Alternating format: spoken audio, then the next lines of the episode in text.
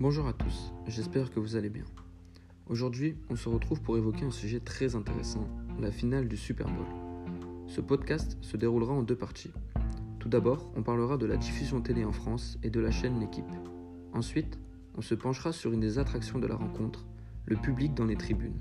Car oui, vous verrez que malgré la Covid-19, le public était bien présent pour l'événement. Dans la nuit de dimanche à lundi, la chaîne L'équipe diffusait pour la première fois sur ses antennes le Super Bowl, et ce, dans le cadre d'un contrat de trois saisons avec la NFL.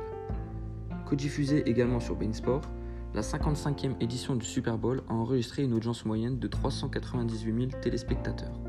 La meilleure audience historique pour le Super Bowl sur une chaîne TNT, précise l'équipe dans son communiqué.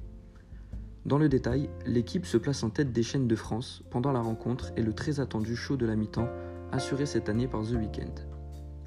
L'année dernière, TF1 avait fait 400 000 téléspectateurs en moyenne. Je serais ravi de faire les mêmes chiffres, mais nous n'avons pas leur force de frappe. Nous sommes plus petits. Confiait Jérôme Saporito, directeur du pôle télé de l'équipe, une semaine avant l'événement. Paris presque réussi donc pour lui et ses équipes. C'est donc l'équipe des Tampa Bay Buccaneers qui ont remporté le Super Bowl 56, 55 pardon, face aux Kansas City Chiefs sur le score de 31 à 9. Une victoire synonyme donc de 7ème Super Bowl pour la star Tom Brady, remportée à domicile par son équipe. Mais pendant la rencontre, le Raymond James Stadium de Tampa Bay semblait être à guichet fermé et ce malgré les restrictions liées à la crise sanitaire.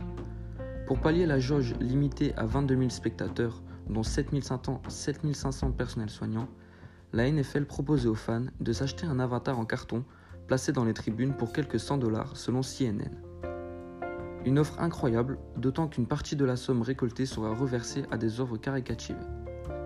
Au total, quelques 30 000 avatars en carton ont été placés sur les sièges, l'occasion pour la NFL de faire respecter sur le papier la distanciation entre les personnes physiques, mais également de mettre en avant des militaires, des soignants ou encore quelques personnalités telles que Antoine Griezmann, Harry Kane ou encore le boxeur Anthony Joshua. En septembre dernier, c'était les personnages de la série South Park qui s'étaient invités dans le stade des Denver Broncos pour un joli coup de pub. Voilà, c'est la fin de ce podcast. On se retrouve prochainement pour une nouvelle rubrique. Merci pour l'écoute, prenez soin de vous et à bientôt.